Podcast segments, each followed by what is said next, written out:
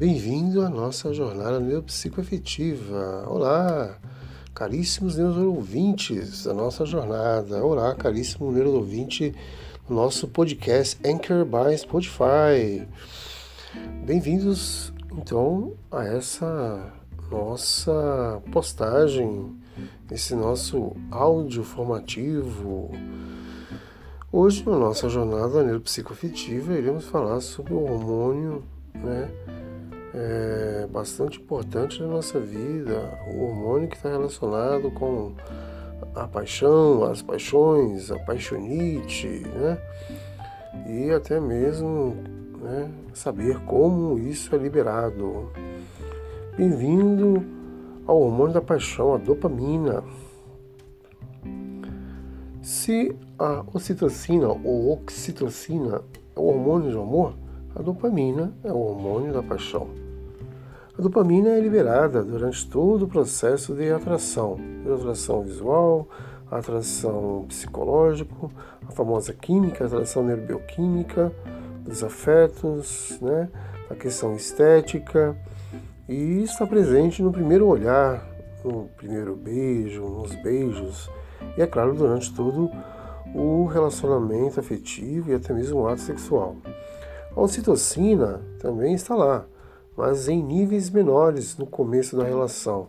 Então, no começo da relação, a paixonite, nas paixões, quem predomina é a dopamina, não a ocitocina. Então, por exemplo, o orgasmo é o pico da produção é, desse hormônio, a dopamina. Os endocrinologistas estudam, pesquisam, né? E explicam como os hormônios agem no nosso corpo e também os neurocientistas. Bom, para nós hoje, qual hormônio que faz a paixão evoluir para o amor? O hormônio que faz, que transita da paixão e evolui para o amor é a ocitocina, claro. A ocitocina é um hormônio produzido no hipotálamo, que é, neuroanatomicamente falando, conhecido como hormônio do amor pois neurobiquimicamente, como no hormônio de amor, costuma ser liberado quando estamos perto de nossos parceiros de relacionamento né, neuropsicoafetivo mais profundo. Então, os hormônios que causam as sensações da paixão, quando nós temos uma noção de substância, né? As substâncias são liberadas enquanto as pessoas estão sob o efeito do amor, que são responsáveis pela sensação do nosso aí prazer, né? Então, os hormônios como a adrenalina, a noradrenalina, a feniletilamina, a dopamina, a oxitocina e serotonina e as endorfinas estão aí, né, como os hormônios que causam a sensação da paixão. Mas o que faz a paixão? É, quando nós temos aí um a mais, né, nós sabemos que mexer com a cabeça, a paixão, ela, além disso, altera muitas funções do corpo, pois também é um fenômeno neurofisiológico. Quando surge o interesse por uma pessoa, por alguém, o cérebro começa a fabricar, é, gerando né, e tende aí, no caso, a liberar hormônios em grande quantidade. Neuroquimicamente, o cérebro é, reage à ação com a mudança de alguns neurotransmissores. Então, o fenômeno é neuroquímico, né? O fenômeno ele é neuroquimicamente e é uma ação do cérebro e o cérebro ela tem uma reação à ação, né? O cérebro reage a ação como uma mudança de alguns neurotransmissores. Então, às vezes, o tempo né, de duração do hormônio da paixão é interessante para estudos de alguns estudiosos. São vários estudos, né, neurobioquimicamente, dentro da, da biomedicina, é, tanto pelos americanos quanto os europeus, chegaram a uma conclusão semelhante ao seguinte: a paixão, esse estado de alteração é, mental né, e física também, bilhões de hormônios no corpo, muito característico, dura é, de 12 a 48 meses, ou seja, de um ano a 48 meses, né? Então a média é de dois anos, né? Mais ou menos. Então essa é a nossa química do amor. A paixão ela pode também ser fulminante, né? E a paixão pode ser algo que vicia, né? E também pode ser algo que dura pouco. Então vamos tomar cuidado com o hormônio da paixão. Então, na verdade, como já falamos sobre a oxitocina, né, e como ela reage como hormônio do amor, é interessante saber quais são os hormônios que são liberados quando um casal apaixonado estão juntos. Por exemplo, a ciência. O cérebro é o responsável pelas diversas transformações pelas quais o nosso corpo passa quando vivenciamos esse sentimento. Então ele secreta, o cérebro secreta uma série de hormônios, como já foi citado agora, com principalmente a dopamina, que traz a sensação do bem-estar, estimula o ânimo, né? E a euforia. Então, aquela pessoa que, né, tem um grande problema aí, né, é, em relação, por exemplo, o sexo reforça a ligação entre os pombinhos, é claro. Mas o que acontece no corpo quando estamos apaixonados é, é objeto de estudo, né? É, quando a gente também sabe quais são os compostos químicos, neurotransmissores e hormonais envolvidos na sensação de paixão. Então, por exemplo, aí a dopamina, feniletilamina, oxitocina são as substâncias relacionadas às manifestações do amor. De acordo com os estudos, os fenômenos né, neurobioquímicos produzem reações químicas no organismo e elétricas que resultam em sensações prazerosas. Então a química do amor aí acontece realmente. O que é a paixão, digamos assim, por uma pessoa, por várias pessoas, né? Hoje em dia, né? Não se sabe qual o fenômeno, né? A paixão é um sentimento humano, né? intenso e profundo. Isso é paixão, tem que ser intenso e profundo. Marcado pelo grande interesse, então há uma atração da pessoa apaixonada por algo ou por alguém. Então, quando uma pessoa está apaixonada por outra pessoa, por exemplo, um dos principais sintomas é a intensa atração sexual e o desejo de estar na companhia dessa pessoa. Então, essas duas são os quesitos principais aí. Então, os hormônios predominantemente no cérebro de um apaixonado ocorre em uma intensa atividade é, cerebral, né, regida pelos hormônios, principalmente a dopamina, estrógeno, oxitocina e testosterona. Então, as áreas do cérebro que se encontram ativas em uma pessoa apaixonada são as mesmas ativas pelas drogas ilícitas.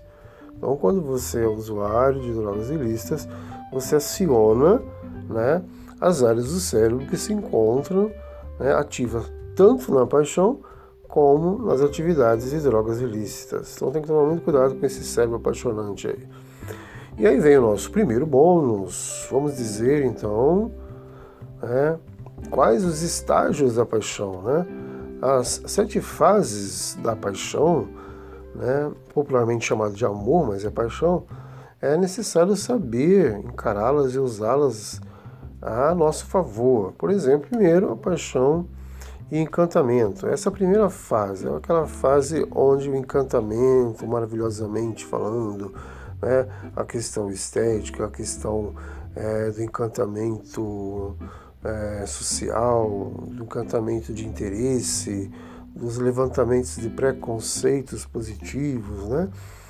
Aí depois vem o segundo escada, que é, né, aí a desilusão por algumas coisas, né? A pessoa sabe que bom, não é tão perfeito assim, não é tão boa assim, não é tão bonita assim. Então, aí vem então a necessidade de um terceiro estágio, né, da fase da paixão que vai por amor, que é o verdadeiro amor, né? Aí sim, né, aparece um conflito maior, os conflitos, os aprofundamentos de relacionamento, ou o afastamento, crise né, de relacionamento. Mas se vai para um outro nível, tem aí a decisão de comprometimento, né, e passando para um outro grau, sexto grau, aí tem a rotina, né? Então as fases do amor na rotina, as fases do relacionamento na rotina, seja rotina familiar, caseira, social, seja rotina do trabalho, profissionalmente falando, e a última é a maturidade emocional. Quando a pessoa está no nível 7 dessa fase, ela consegue ultrapassar a fase do amor, dos conflitos de aprofundamento, decisão de comprometimento, rotina e maturidade emocional. Esse é o último nível. Né? Então, passando primeiro, paixão e encantamento, segundo, desilusão, terceiro, amor, quarto, conflitos e aprofundamento, depois, decisão e comportamento, sexto, rotina e sétimo, maturidade emocional. Então, esses são os estágios aí da paixão. O grande interesse né, de todas as pessoas é querer saber como funciona o mecanismo da paixão. Então, neurofisiologicamente, há presente aí a testosterona, ela que faz os dois sexos entrarem numa é uma questão hoje de sexo e gênero, né? Entrarem aí numa espécie de meio termo na fase inicial do flerte aí visual, social, do, do contato ou não, né? Quando ocorre então a paixão, aí a substância, né, a famosa química, né, quando rola química, aumenta e a, a mulher sente mais libido sexual, nos homens a testosterona cai, deixando menos agressivo, né? Aí é o que explicam-se, né? O mecanismo da paixão. Então é necessário saber o que o cérebro libera quando está né, apaixonado esse ser humano. Então, pode ser uma pessoa e não correspondido, pode ser platônico e nunca correspondido, e pode ser né, sentido correspondido né, por ambas as partes. Então, o cérebro libera algo quando está no nível de paixonite, de apaixonado. Então, é nesse estágio inicial da paixão que os neurônios liberam a dopamina. É esse hormônio que provoca a euforia na verdade, eu fui uma falsa alegria, né? Então é necessário as pancadas aí, as decepções, desilusões no começo.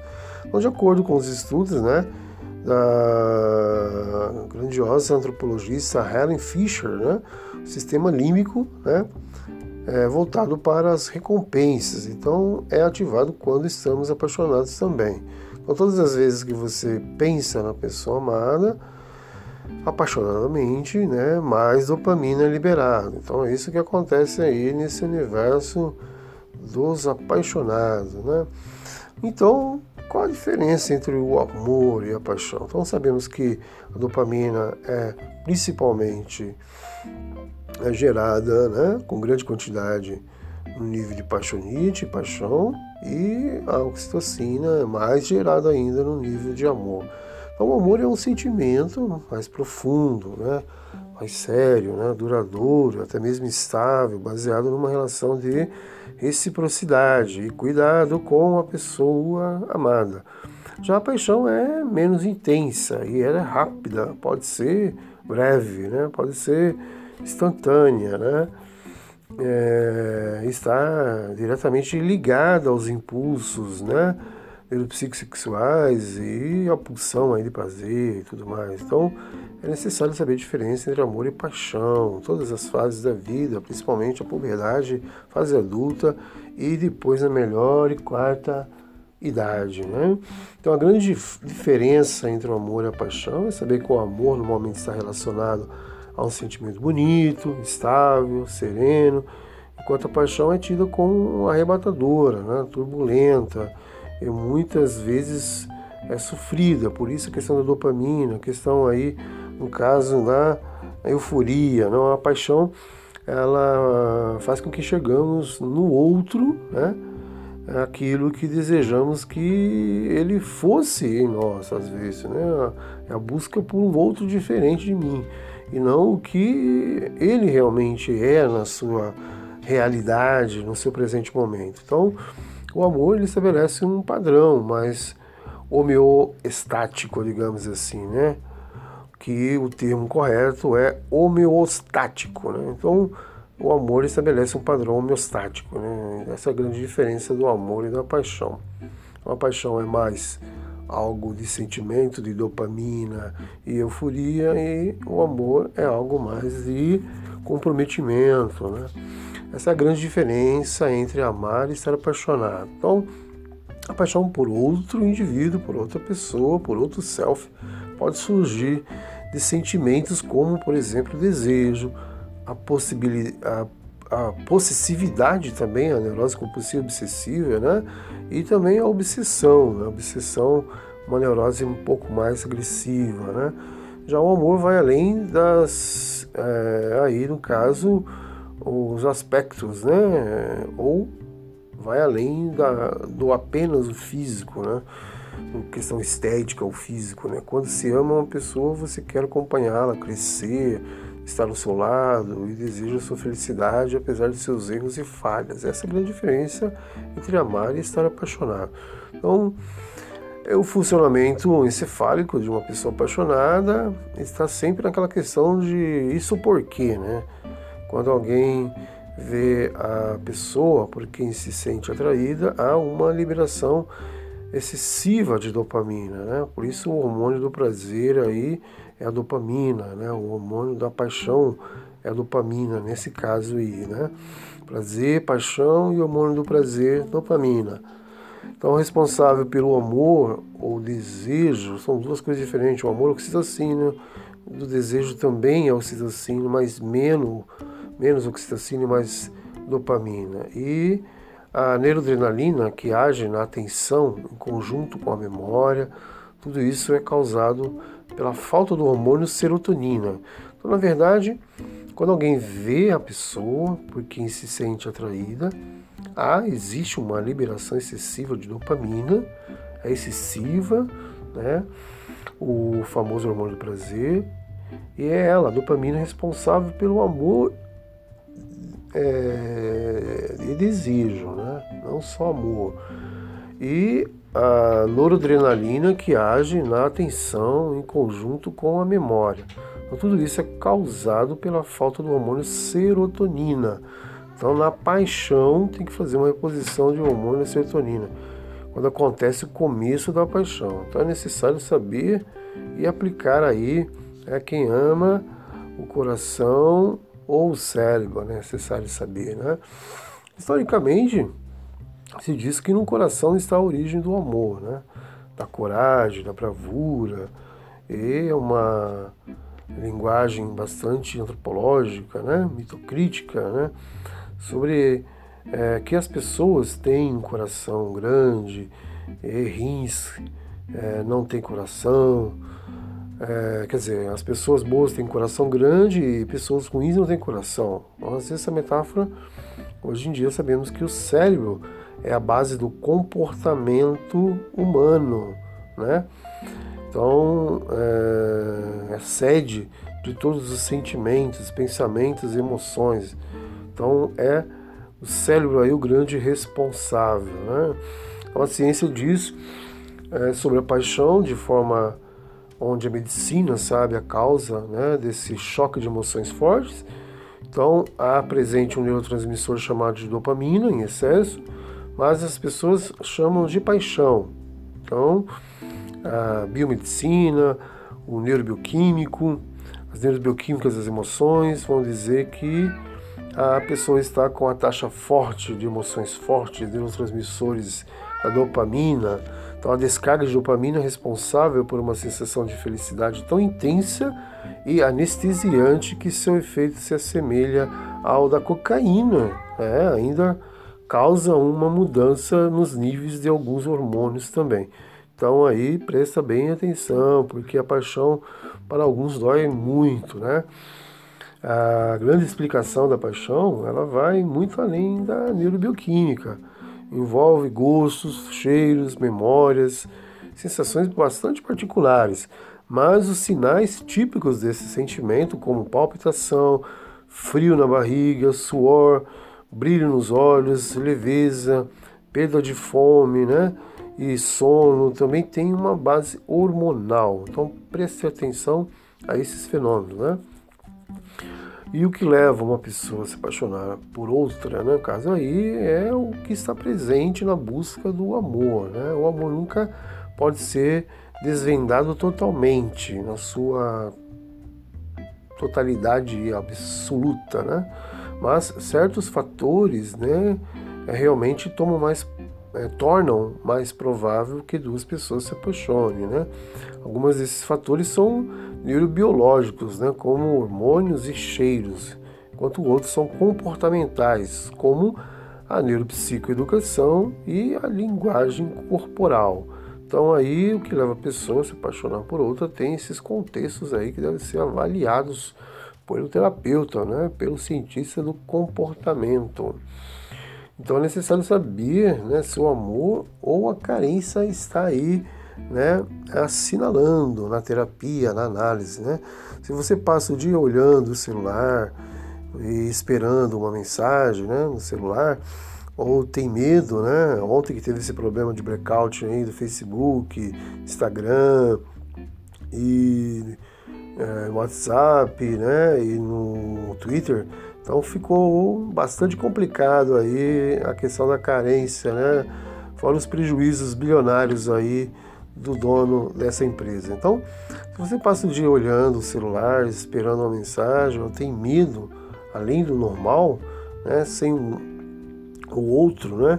É, na verdade, é, pensando que o outro perca o interesse em você, pode estar vivendo um momento de carência afetiva. Então, o problema desse sentimento é que você acaba atropelando a ordem natural das coisas e precipitando sensações e julgamentos. Então, provavelmente ontem, nos famosos grupos né, de família ou grupos aí de relacionamento, né, houve muitos problemas de ordem sentimental, né?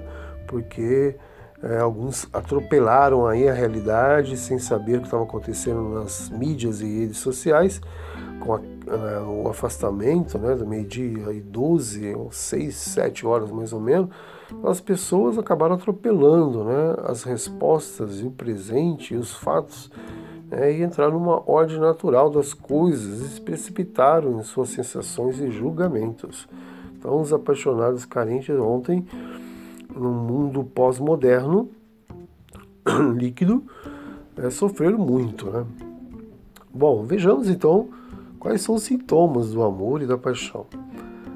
O resultado dessas alterações hormonais são aquelas conhecidas por quem já experimentou o sentimento de paixão. Por exemplo, o aumento de pressão arterial e dos batimentos cardíacos, o corpo mais quente e excesso de suor, falta de apetite, insônia, além de sensação de bem-estar e prazer quando se está com a pessoa amada. Então, esses são os sintomas, né? De paixão ou de paixão que está saindo para o amor, né? Vou dar um bônus agora para que você saiba exatamente como é, saber se você está apaixonado, apaixonado ou se é só uma atração. Então, na verdade, são 10 sinais que a gente avalia na clínica, e aqui vou dar apenas três que já são suficientes. Por exemplo, 10, três sinais da paixão ou só apenas uma atração. É uma paixão ou uma atração?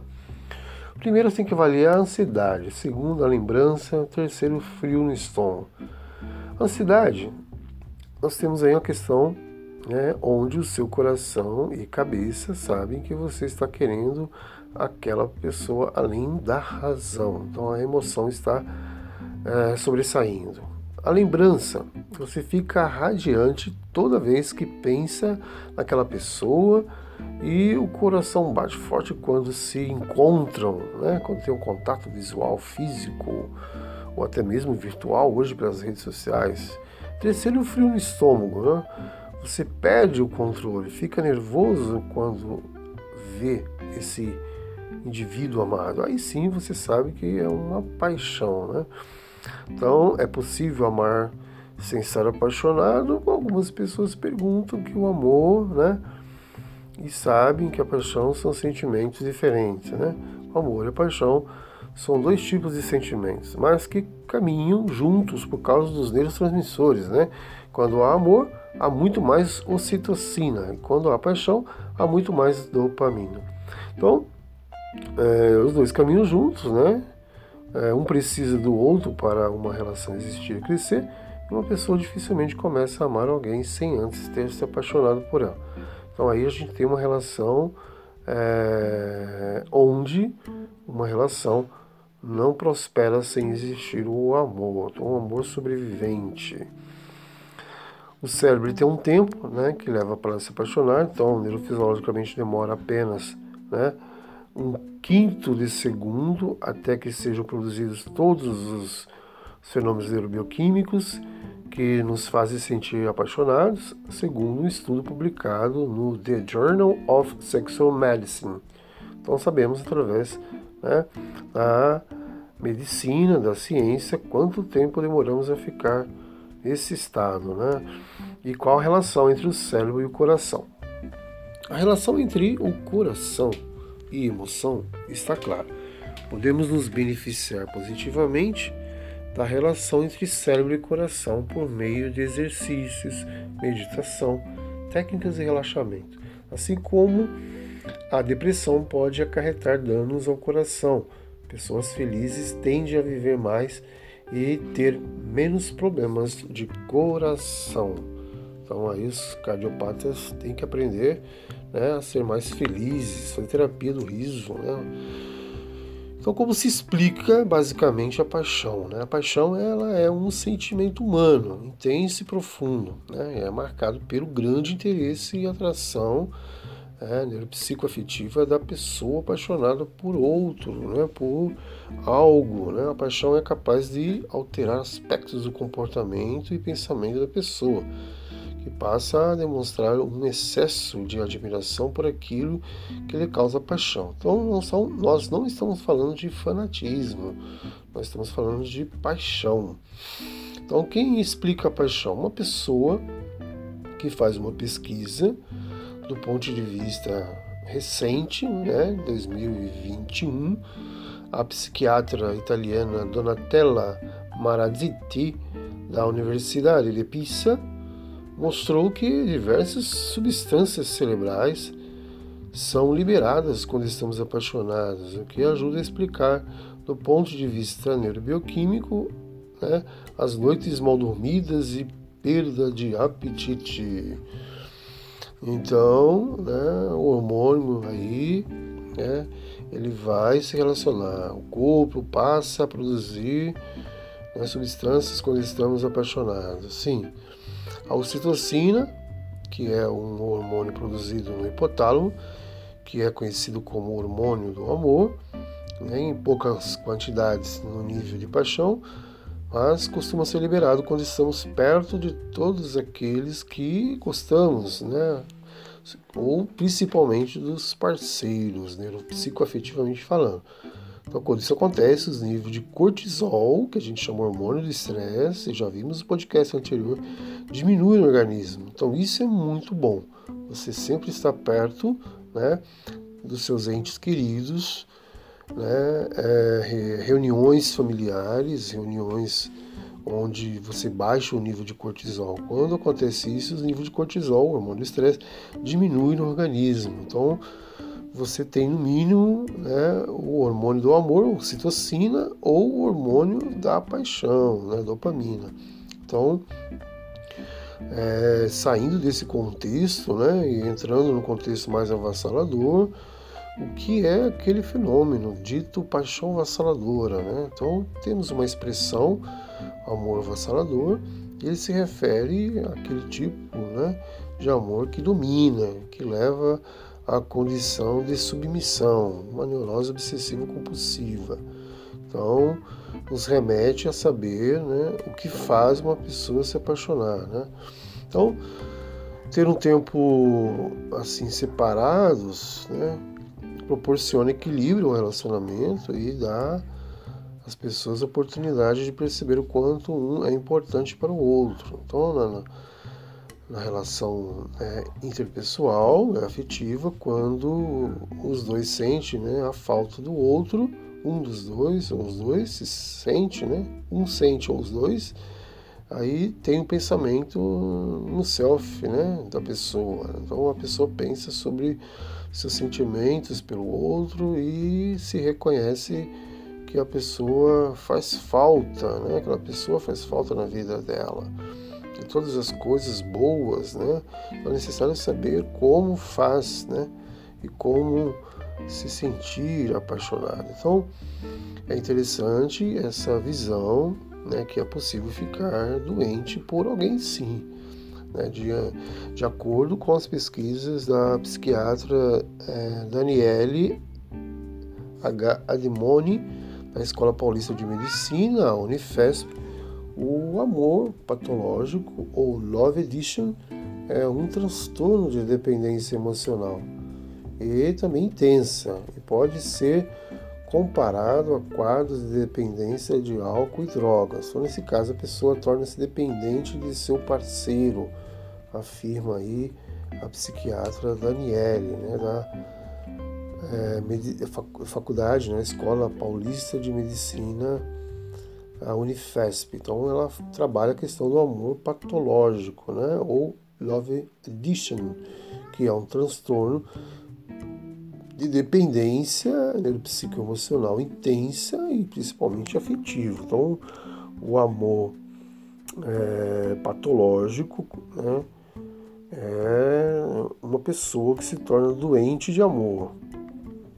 Então é interessante saber existe né, essa questão e é importante ir além, né, saber o significado, né, o que significa né, cérebro no coração. Algumas pessoas pensam, né, é, como os primeiros né, é, cientistas pensaram, né, é, quando eles mapearam os neurônios presentes no coração.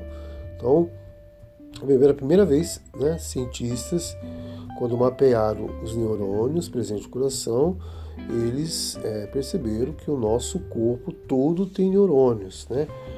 Como os neurônios motores, né, da psico, neuropsicomotricidade, mas esses neurônios do coração são diferentes e pensam, por isso os cientistas chamaram a descoberta de mini cérebro, né? O nome técnico é sistema nervoso intrínseco cardíaco. Então, sistema nervoso intrínseco cardíaco ou popularmente mini cérebro é então aí detectado pela primeira vez pelos cientistas que mapearam os neurônios presentes no coração. Então, esses grandes pesquisadores cientistas mapearam um cérebro encontrado no coração, ou chamado mini cérebro. É muito bom saber, ter conhecimento e aprofundar nessa formação. Né? Quem se apaixona então? É o cérebro ou é o coração? Você já tem essa dúvida respondida? É realmente o cérebro que fica apaixonado, mas o coração é sensível a essas mensagens neurobioquímicas originárias dos neurotransmissores cerebrais. Então, destaca a Stephanie Ortigue, nossa grande pesquisadora do encéfalo da paixão. Sabemos que até né, o advindo da, da ciência, a paixão era explicada pela filosofia. Então, na filosofia houveram tentativas, né, apesar de ser um instrumento epistemológico, a razão, a lógica, a razão, então, como um instrumento epistemológico da filosofia, é, não foi muito apropriado. Né? Condillac definia a paixão como um desejo que não permite ter outros, ou que pelo menos é o mais dominante, a paixão, desejo dominante. Então, dando um salto né, para o século XXI, como a neurociência explica a paixão, é saber que, de acordo com a neurociência, por isso é importante para a psicanálise entender né, os fenômenos neurocientíficos, afetivos, bioquímicos, de emoções e sentimentos. Então, de acordo com a neurociência, o amor se assemelha a um vício, né, uma vez que é, faz com que sejam liberadas substâncias químicas em nosso corpo, trazendo sensações como ansiedade, prazer, euforia, conforto, apego. As emoções estão intimamente ligadas às nossas capacidades cognitivas. Né? Então, a neurociência tem essa incumbência de pesquisar, analisar e responder para nós no século XXI. O amor, ele é cego para quem quer né, ser cego. Né? A neurociência explica também aí essa questão da paixão. Né? Sabemos que a relação e a reação entre uma pessoa e outra apaixonada é bastante é, visual, né? Então, a pessoa apaixonada admira a sua outra pessoa, né? E vai notar facilmente os pequenos detalhes, né? O selfie de um apreende o selfie do outro para elogiá-lo, né? Podendo ser a sua beleza, a inteligência, o que está usando ou a sua maneira de agir, ser, proceder, ou de significado e significante para aquela pessoa, né? Então ele se torna aí é, um objeto de desejo, né? E se torna extremamente observador e atento, o que releva uma personalidade muito apaixonada. Então, uma pessoa com personalidade apaixonada, ela é, pode ir a um nível, né, de deixar-se ser perdidamente apaixonada, né? ou seja, espontaneamente aquela pessoa que mostra o amor pelo que ela acredita ser verdade, né? Ela deixa o outro se contagiar. Então, toques delicados e sutis que não chamem muita atenção, fazem criar curiosidade, interesse interpessoal, né? é, pousar a mão delicadamente sobre a, a perna do outro, ou carícia com cuidados nos braços, né? É, irá se sentir conectado a esse ser apaixonado e apaixonante. São os truques infalíveis, primitivamente falando, para se fazer e fazer se apaixonar. Então, esses são os que se apaixonam. Né? muito bom, muito interessante, como essas emoções afetam o nosso coração. Então, na prática, a carga das emoções negativas estimula a produção de adrenalina também, que, por sua vez, pode afetar o coração da seguinte forma. Então, diminui aí o calibre dos vasos sanguíneos e aumenta a pressão arterial, deixa o órgão mais suscetível à formação de coágulos que podem entupir as artérias. Então tem que ficar bastante atento, né? Indo para a Grécia Antiga, né, contextualizando o que o filósofo Aristóteles pensava sobre essa questão aí, naquele tempo, ao analisar o conceito de paixão em Aristóteles, nós notamos algo de estranho naquela cultura né, ocidental. E é ainda a ideia de paixão é, educada, né? com efeito, Aristóteles afirma que o desejo é insaciável e alimentar-se de tudo. Então, se o desejo é insaciável e alimentar-se de tudo está relacionado aí ao que trata-se do efeito de um apaixonado, apaixonante, então antes mesmo de sair julgando outra pessoa diante de determinada conduta, né, é, assegura-se né, mais de forma com a ideia de elegância do que de moral. Então, o conceito de paixão né, é uma arte do pensar também, né? É, é saber que o belo para a filosofia, né, do latim belos, bonito, disse de tudo aquilo que, como tal, suscita o prazer desinteressado. Então, a emoção aí, para os filósofos, é uma emoção estética, né, produzida pela contemplação e pela admiração de um objeto ou de um ser. Por isso, hoje nas mídias, nas redes sociais, a questão aí da emoção estética tão importante, né? E principalmente as funções narcísicas né, são tão importantes de compartilhamentos, como as pessoas gostam né, de o autocuidado, do auto é, se produzir para o seu narcisismo estar é, interessadíssimo né, não só suscitando prazer né, virtual, mas também né, é, fisgar aí uma questão é, estética, né?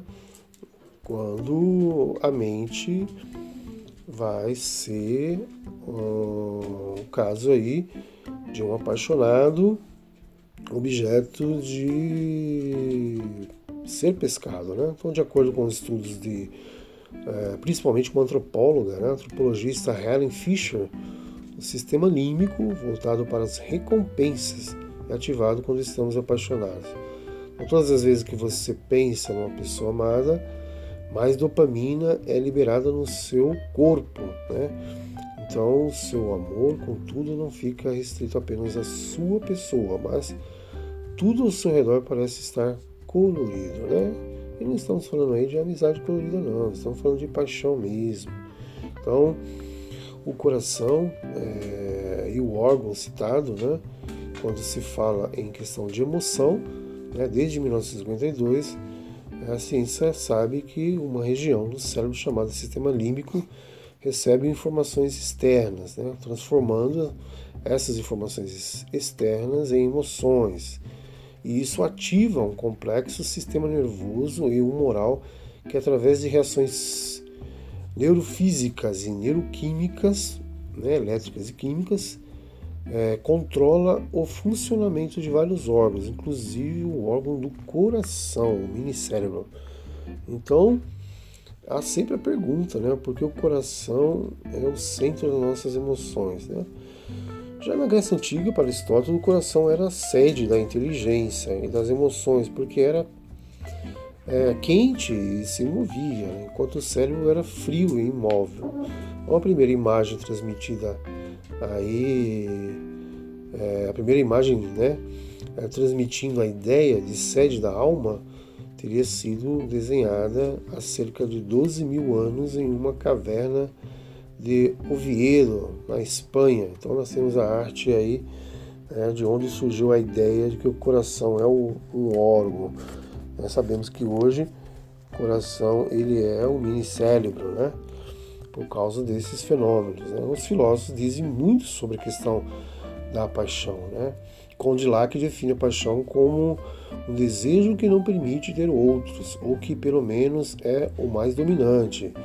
Já o, o Emmanuel Kant, né, um racionalista, cientificista, ele é, ressalta o poder que a paixão tem de dominar toda a conduta humana e ressalta o perigo que a paixão representa para a escolha racional e a, a liberdade moral. Então aí é interessante você saber o que são as paixões humanas, né?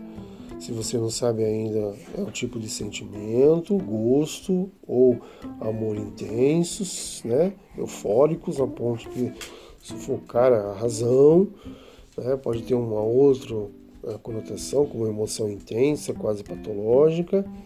No kantismo, é uma inclinação emocional violenta capaz de dominar completamente a conduta humana e afastá-lo do desejável capacidade de autonomia e escolha racional. Então nós temos aí essas paixões humanas e como a filosofia trabalhou sobre isso, né? E porque a virtude não se opõe à paixão, né? Isso seria para a filosofia aristotélica né, é impossível, né? O que? A virtude ela não se opõe à paixão aí, porque Aristóteles buscava moderá-las agindo de maneira equilibrada.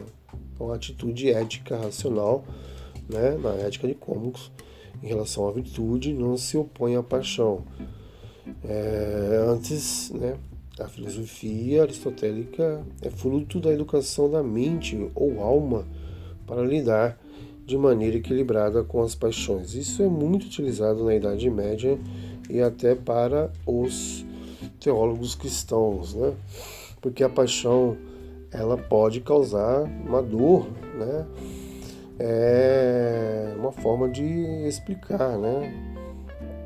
A paixão que vai além da neurobioquímica. Né? Então, quando envolve gostos, né? cheiros, memórias e sensações particulares, né?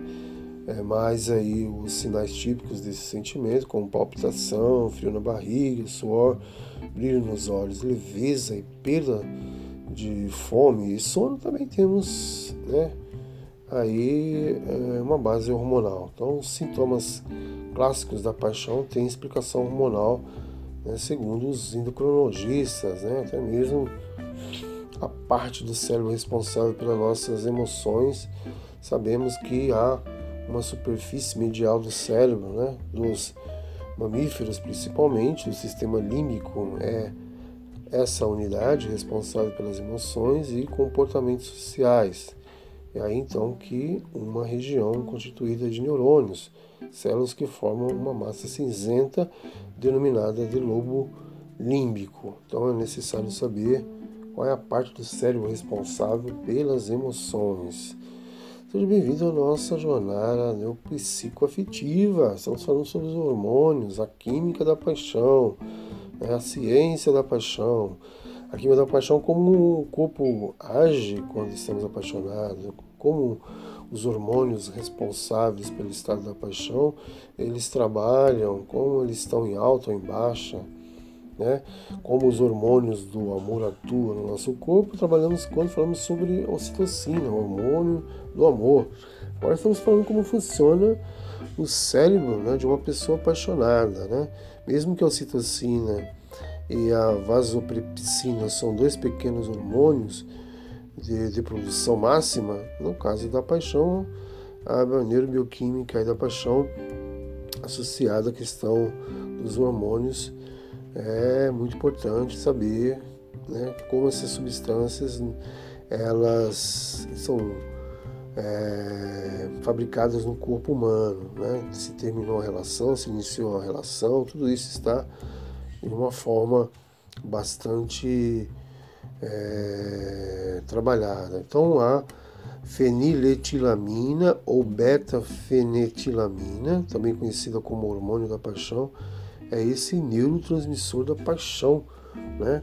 Então é interessante você saber a grande né, questão aí do hormônio da paixão. Então, que é feni, fenilet, feniletilamina, né, ou beta-fenetilamina, ou popularmente o hormônio da paixão, te visite, né, te abrace, Seja bem-vindo à nossa jornada neuropsicoafetiva, onde os hormônios da paixão estão sempre presentes na nossa vida neuropsicoafetiva.